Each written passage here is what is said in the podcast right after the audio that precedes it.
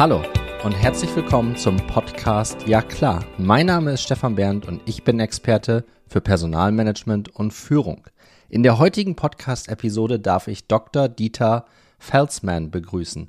Dieter ist Südafrikaner, spricht kein Deutsch und entsprechend haben wir diese Episode ein weiteres Mal in englischer Sprache aufgenommen, deswegen auch die Anmoderation auf Englisch.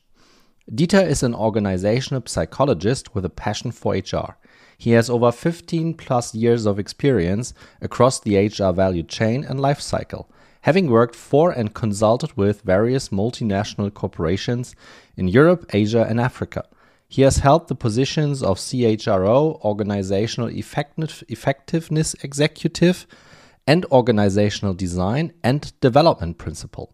He is a regular speaker at international conferences and industry panels on strategic HR, future of work, and organizational development. He co hosts a monthly podcast called HR Hot Topics that discusses actual events impacting the world of HR and interviews leading HR practitioners as part of his HR Dialogues videocast series.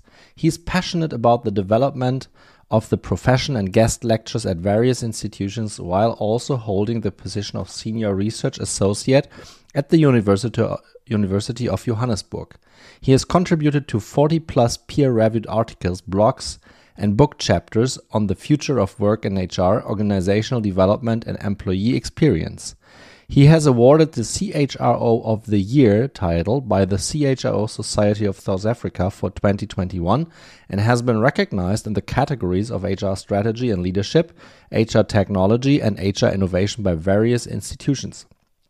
He was recognized as the Practitioner of the Year by the Society of Industrial and Organizational Psychology of South Africa in 2018. Currently, Dieter forms part of the Academy to Innovate HR as an HR and OD thought leader working towards the continuous upskilling of 100,000 HR professionals by 2025. He is responsible for applied research, product development, and engagement with our member community that spans more than 15,000 students across 140 countries and working with our clients to reposition their HR functions for the future. This is another podcast episode in English language today, and I'm very happy that I can present uh, Dieter Veldsman. Dieter, where are you today? Um, it's great to be with you, Stefan. I am dialing in from the Netherlands. Um, I live close to Utrecht, so that's where I'm dialing in from this morning. Yep, cool. From the Netherlands, I think my very first podcast touch points were some years ago also with people um, from from the netherlands. So it's a, it's a nice bridge um, on this friday. So we are um, recording this session um, mid of april so and dieter our main topic for today is um, i read an article from aihr some month ago and i was in touch with uh, your co-founder and ceo eric so kudos to him for the connection between the two of us. Um, hi, Eric. I hope you will will listen to our podcast episode, and I will check in with you soon because I would like to have you in my podcast as well. So, um, and um, there was kind of a trending article about trends, HR trends in 2023, and one point was mm. the evolving role of a CHRO. This really triggers my interest and my curiosity so, and this is the main reason why we have this podcast episode today. May at the very beginning, Dieter, let's let's define what what do you think? Is it kind of a snapshot that the CHR role is evolving, or is it something long lasting? Stefan, I definitely think it's something long lasting. And I think it has been evolving for a number of years, and we can definitely expect it to evolve a lot more in the coming years as well, which is why we listed it as one of our trends. And really, the reason for me for that is I think the scope of the CHRO and what they need to deal with in organizations is changing significantly. So we find a lot more CHROs involved with societal issues, having to represent the organization in external forums. Um, and a lot of the issues that we are starting to deal with in organizations related to Industry 5.0 has got a very strong human flavor to it. And I think the CHRO needs to step up into that particular role and guide organizations into this next season. What do you think? What makes a good CHRO? So I exactly know that you have done some LinkedIn posting about this as well a couple of days ago. Um, let's make define. I'm sorry, the role of a CHRO. I mean, we are talking about different organizational types, mm -hmm. right? So and uh, ratios of um, employees and so on and so forth. But what makes really a good CI CHRO in these current crazy times? I think, firstly, a CHRO that's able to deal with the complexity of the environment. And what I mean by that is a CHRO is typically required to deal with a lot of conflicting priorities from business, from shareholders, from employees. And they need to be able to balance and really help the organization make the right decisions on how do we move forward. I think we're starting to see a lot more influence from a human centric point of view. And that doesn't mean it's only about the employee it really then means that it's how do we approach some of these challenges we find in the organizational environment and actually do and make the decisions for everybody's benefit in order to achieve a better outcome and a better goal. So your question around what makes a good CHRO, I think it is context specific, but I yeah. do believe that there are certain factors that a good CHRO needs to have. And I think it's really around what is their intent, what are they contributing? How are they bringing the organization along the challenges that they face at the moment? And how do they always represent both the business and the employee voice when we have to start making difficult decisions. And I think it's to get that balance right um, is going to be a key thing for the CHRO of the future. I, I agree it's a key thing and it's contact wise regarding organizational sizes so on and so forth but regarding a chro and critical success factors so um and again the question what makes a good chro what what are the I would say key strengths a CHRO or a head of HR or what else uh, type of titles should bring in into a company. So so I would um, love to talk about more about what can we do um, mm -hmm. in our current role. I'm a head of HR or director of people and workplace myself. What do I need to do to become such a good CHRO? I think the first thing, Stefan, is to explore why do you want to become a CHRO? Because I think there's a very strong thing that a lot of people in the past, if I say that respectfully, have become CHRO because that's been the next step or that's been the goal yeah. that they've been hoping to achieve, you know, over time. I think the role is changing where it's really, you have to ask the question, what is my contribution going to be if I do step into a CHRO role? And how is that different? And what am I going to bring to the table that's different than what was there before? So you talk about critical success factors. And I always ask the question to say, you know, what do you want people to say about you once you've left? What is it that you made better and what is it that you made different in your particular role as CHRO? So I'm a very strong believer in this concept of what is the legacy that you're going to leave as a CHRO, and that is going to define very much the type of business leader you are, because that's important. The CHRO is a business leader. They yeah. integrate HR into the business. It's not just wearing an HR hat. It's balancing those different priorities. And I think you talk about, you know, critical success factor for me there is somebody that is able to see what the way forward is, that makes sense of everything that's happening around them, that can manage and deal with empathy in a conflicting situation, and is able to say, okay, this is what we are going to do. This is what I think the best decision is that we can make with the information that we have available at the moment. And that's how we take it forward. And I think those qualities are the types of things, it's not only in CHROs, but I think more general in leaders in the future that we need to look at a lot more. Do you think it's necessary for CHROs in future more and more to understand the business very much into details? I believe, and I, I think when we breed the next generation of CHROs, I do believe cross-discipline exposure is going to be crucially important, not only for the CHRO role, a little bit broader than that as well, I'm a very firm believer HR doesn't happen behind a desk and HR happens once you've had some context to what's actually happening within the business domain. So at AIHR, we firmly believe that business acumen is the starting point of any successful HR professional. I think even more so at a senior and at a strategic level, which the CHRO needs to play at. Some of the best CHROs that I've worked with are people that understand the outside context and the mega trends and the environment about what's happening in the world around them can translate yeah. that and bring that into the business and make it real with regards to what the business context is. However, they don't forget that they also represent the people and the HR voice because I've also seen people go over to that side so much that actually they become a general manager of an HR function as opposed to really being a business leader wearing an HR hat. And for me, that's slightly different.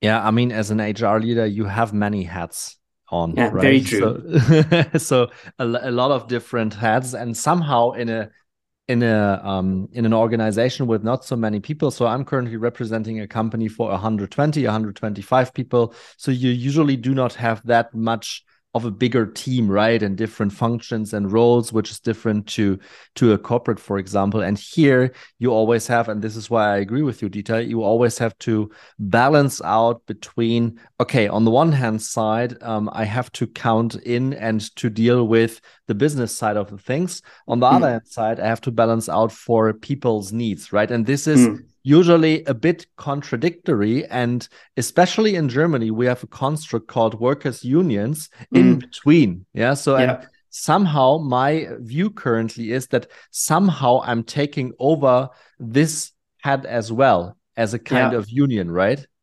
Yes, I think there's a, a, key role that, especially in environments where there is unionization and third parties involved, where the CHRO actually plays a bit of a brokering role between the employer and the employee relationship, right? And I think it's important to understand that in that relationship of trust, the CHRO does have to come in and give context towards certain decisions. They have to weigh up certain compromises that both sides need to make and bring these people around the table to be able to, to build a relationship of trust and what that's going to look like going forward. You definitely, Stefan, I think the role the CHRO changes depending on organizational size and industry, but I think there is a commonality that does cut through that around this brokering of the trust relationship role that they do need to play and do need to be actively involved in. How can people learn to balance out these two sides of the coin what is your what is your number one hint or number one i would say key hack for people listening to this podcast episode because it's it's always not easy um mm. you know to to count into the business needs and on the other hand side to the people's needs um and it's always really about balancing out and it can be very exhausting for a person mm. who's maybe not that experience enough. So, what can be the number one, yeah, number one idea or hack for such people in such a role um, to really balance out in a good way? I think the one key thing, and it's going to sound very very simple is you need to develop the self-awareness first to understand and realize that there is a different perspective and that your mm. perspective is not necessarily the only one and the answer that you provide towards a particular situation is not necessarily the only one that is able to work a great CHRO can navigate in the gray areas in between kind of what clarity is going to be. So I think to develop that type of skill set is you have to broaden your own perspective around the fact that my view is not the only one. I believe you have to get out and engage with people so that you can start understanding things from their various perspectives and then start bringing that together and start earning those battle scars, if I may call them that, over time to see what the impact of your decisions is going to be. But those are some of the key things. I find in HR at times we make the mistake where we get tunnel vision so much that we live in our own world and we don't expand our horizons enough so that when we have to start taking holistic decisions, you know, you asked the question around should the CHRO know and understand the business. My view is by the time you get to CHRO, that should no longer be a question that should we be that we should be asking. And that's for me kind of the things that we need to think about before people step into those, you know, into those types of roles. Understand who you are as a leader, understand what makes you strong as a leader, and leverage some of those things to gain the self-awareness to view the world from different perspectives. But this is so this is this is not easy right? So i mean it's it's, it's about self leadership isn't it? Agree. And i mean i think you know maybe i'm i'm disappointing some of your podcast listeners now but the chro role is not an easy role. I think it's one of the most difficult c suite roles um, in a lot of organizations given the factors that we've already spoken about. So that's why i come back to my earlier point to say i really believe you have to ask yourself the question am I willing to do the self work that I need to first do on myself to be able to become a successful CHRO? And what does successful mean for me with regards to that? You know, I think we sometimes place a very massive emphasis on the technical skill sets of the CHRO and the directorships that they need to understand and how to work with the board for me, the behavioral and the emotional side of becoming a CHRO is way more important. And I think that's a, a, differentiating factor for any successful CHRO. But yes, you're going to have to do the self work and you're going to have to be willing, and it's going to be very uncomfortable and very vulnerable, that journey of growth. But I believe if you're doing it for the right reasons, definitely worth it. how can I start such self work? Because as you said, this is really really difficult. Um the work week is pretty full with meetings. Yeah so usually in germany you have 40 hours contract employment yeah. right? So and then oh my gosh dieter stefan how should i add self work into my busy working week? What what would you reply to these people?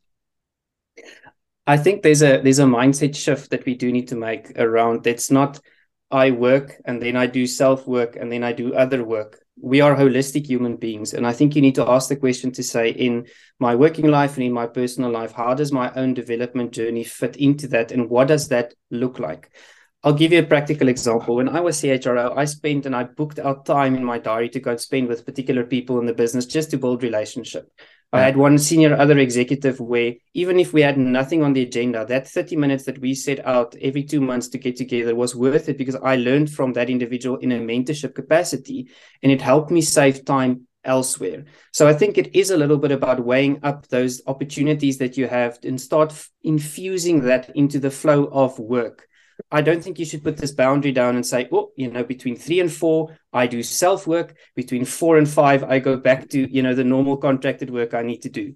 It is a little bit about that. The one thing I, I would like to say, though, is you have to make time for sense making sense making is really just that reflection. Very often at the busy of you know a 40 hour week that might have even stretched longer than that is to ask yourself the question but let me just think about what really happened. What could i have done differently and what did i learn from actually what happened during the course of this week that i can take with me going forward that simple habit i believe is extremely extremely valuable for you in your self development journey over time. Doesn't have to take a long um, kind of duration but it is important that you make time to actually just say but you know what what has actually happened? When i was chro i averaged between 50 to 60 meetings a week there's no way that you can do that and still do this self reflection. You have to at some point say, you know, it's important for me and this is a priority for me to make sense yeah. of what's happening with me yeah. and and you know act accordingly. 50 to 60 meetings a week. This is this is hilarious. How could you manage that? it's bizarre. I mean, eventually, you know, I kind of started out with that and then eventually started making it less over time. I think maybe a good thing to mention, you know, that, that you've sparked a thought with me is I think a mistake a lot of CHROs make right at the beginning of their tenure is they jump in immediately and try to be everything for everyone, as opposed to taking a step back, taking some time to really, really listen and then say, you know, what are, what are the three things, my non negotiables that I have to get right? Yeah. The other things can wait a little while longer. Um, and you know that does take quite a bit of maturity for you to also understand you are going to disappoint quite a few people at the beginning of your tenure. Um, but over time, it's more important to get the big things right um, and to kind of prioritize in the right way. I think this is a very crucial point at, uh, in our episodes, Dieter. I think on the one hand side to focus on three main topics, especially at the very beginning of your tenure as a as a CHRO is important. However, for me, much more important is, and let's maybe come, dig a little bit deeper into this is um, I observe that a lot of people working in the HR field would like to be everybody's darling they would like to be everybody's darling, everybody's darling for yeah. the C suite, for your direct manager, for the people, mm. for the students, for the apprentices, for everybody, even for the customers somehow. Mm. Yeah. So, and um, in my view, this does not make sense. So, I think mm -hmm. one critical success factor or a habit we as um, HR people, we have to learn that we cannot really um, be everybody's darling at the end of the mm -hmm. day. Completely agree. You know, I, I used to make a joke with my team that said, you know, if you wanted everybody to like you, you should have sold ice cream, not work in HR. And I think it's an important yeah. concept that you need to think about around what really defines your value. Because very often, I think, especially when people start out in HR, we celebrate the efficiency side of HR, of HR being helpful, HR being fast, HR being there for the stakeholders to lean on and to trust. In my personal view, that's not good, impactful HR in the longer term. So we have to shift this notion around what your real value is, because your real value is not to be the crutch. Your real value is to lead the business into what they want to achieve in future through the people function. And it's difficult. You're going to have to start to learn to say no to quite a few people. You're going to have to start to stand up and say, I can definitely hear that that's a challenge for you. Unfortunately, it's not something on my priority list at the moment. I can't pay attention to that. And that's a very difficult thing for, for HR professionals to learn. Yeah, this is I learned the hard way a couple of years ago. to, it's I mean it's the same in, in in private life, it's in business life to somehow to to say no it's but but it helps i mean in the long mm. run it also midterm it really helps and i think um, a couple of minutes ago you said giving give context i mean mm. i hmm. think this is this is also one key um, key learning out of the previous years uh, in my experience is always if you if you are in touch with people and as a people person in hr you are always and you love to be in touch with people and you have many mm. talks doesn't matter if it's in person or virtually it really doesn't matter however you are in touch you communicate a lot um, you try to be proactive towards people but um, and this is so important that you have really the the top three priorities and that you discuss in a transparent way with people mm. and then in my view is that if you then say for example with a chapter lead or something i'm very sorry but we cannot do that. Our priorities are in this direction. Take it or leave it right? So yeah. at the end of the day. And this this makes it happen at the end of the day because you don't have to make this person happy in this moment because you are a business leader. You have to you have to mm-hmm. follow mm your goals your objectives. And um, yeah this is this is how I see the things at the moment, and this is it's really it. I mean, it's difficult. Yeah. So mm-hmm. if you, I, I see a lot of students in HR or which are starting HR studies and would like to do recruiting and employer branding and all these nice fancy side of the side of the scenes in HR, but nobody wants to really dig into the I would say the real business life, right? Mm. Yeah, I agree, and I think there's you know an additional responsibility around helping to connect the dots for people around why are you busy with certain things and not with other things right so connected to the business goals and the business purpose and the outcomes yeah. on the other side also help people see how the hr activities that you and your team are busy with actually leads and contributes towards that because very often you know if i'm a business leader um, I don't have the context of HR, and you tell me, oh, uh, we need to spend a lot of money on employer branding. I'm going to say, why on earth if you make it real for me to say, remember, this is the skill you want to bring in, we need to be attractive for that part of the talent market. That is why I'm doing one, two, three, four. So that conversation is a really, really important one to have with your business stakeholders because it helps with the priority setting component. To your second point around, you know, people that don't necessarily dig into the deep business stuff, we have to always remember HR exists and lives within a context of a bigger business. And the business has got goals, and HR is a key contributor towards that. But you have to take that into account. HR doesn't sit on an island. So, whenever you're doing anything with regards to that, you have to take that contextual piece into account and understand that your reason for existence and why is very much tied to the business purpose as well. And you have to continually make that link. So, you know, we always talk about, and you know, it's a, it, I think Ulrich made it famous, the outside in type of HR perspective you have to understand that because if you don't understand the real value that you can add that sits within the line of business, I think you're not necessarily doing what you're supposed to. Which is at the end of this podcast episode for today a great bridge what you said at the very beginning that you have to find your why if you would like to develop in such an HR role, right? Spot on. You know, and I think we don't ask that question often enough is you know why why am i here why am i doing this and i think you know the best leaders that i've had the privilege of working with or working for was very clear on why they were there why they were contributing and what that contribute contribution and value would look like they were also very aware of the fact that they were only human so they were very aware of their limitations and what they could not do um, and they made sure that they had people around them that was actually able to guide and support them and they always took honest feedback. That's something as a CHRO, which I think we don't give enough of. You get so much feedback from the business, but it's always kind of clouded a little bit with, you know, other dynamics that sit behind it. Whereas you need people in your life as a CHRO that tells, Dieter, what you did now, that was not great. You know, you, you could have done better there. And you need those honest voices that speak to you around your own why and keeping you on track. Yeah, And final sentence to this with the greatest leaders I've worked with, they could communicate their why very precise, precisely.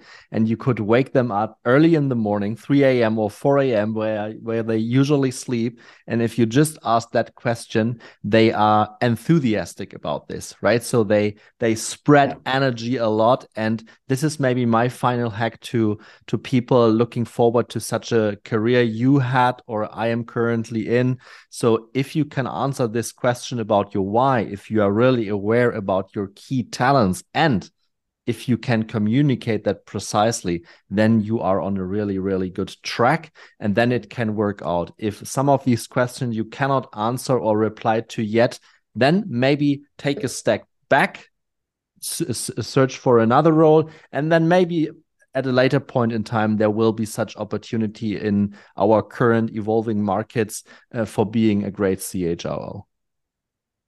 Agree, Stefan. I, I want to build on your point to say when you ask your question around the why, don't tie it into a position or a title or status. Tie your why into a particular contribution that's yeah. going to bring you meaning and joy in your own job. If that happens to be in a CHRO capacity, then that's great. And I think it's a wonderful fit. But success for a lot of people doesn't have to be defined in that way. It's going to look very different and find what your, your narrative and your story needs to look like. A hundred percent agree, Dieter. Very great final sentences for this podcast episode today.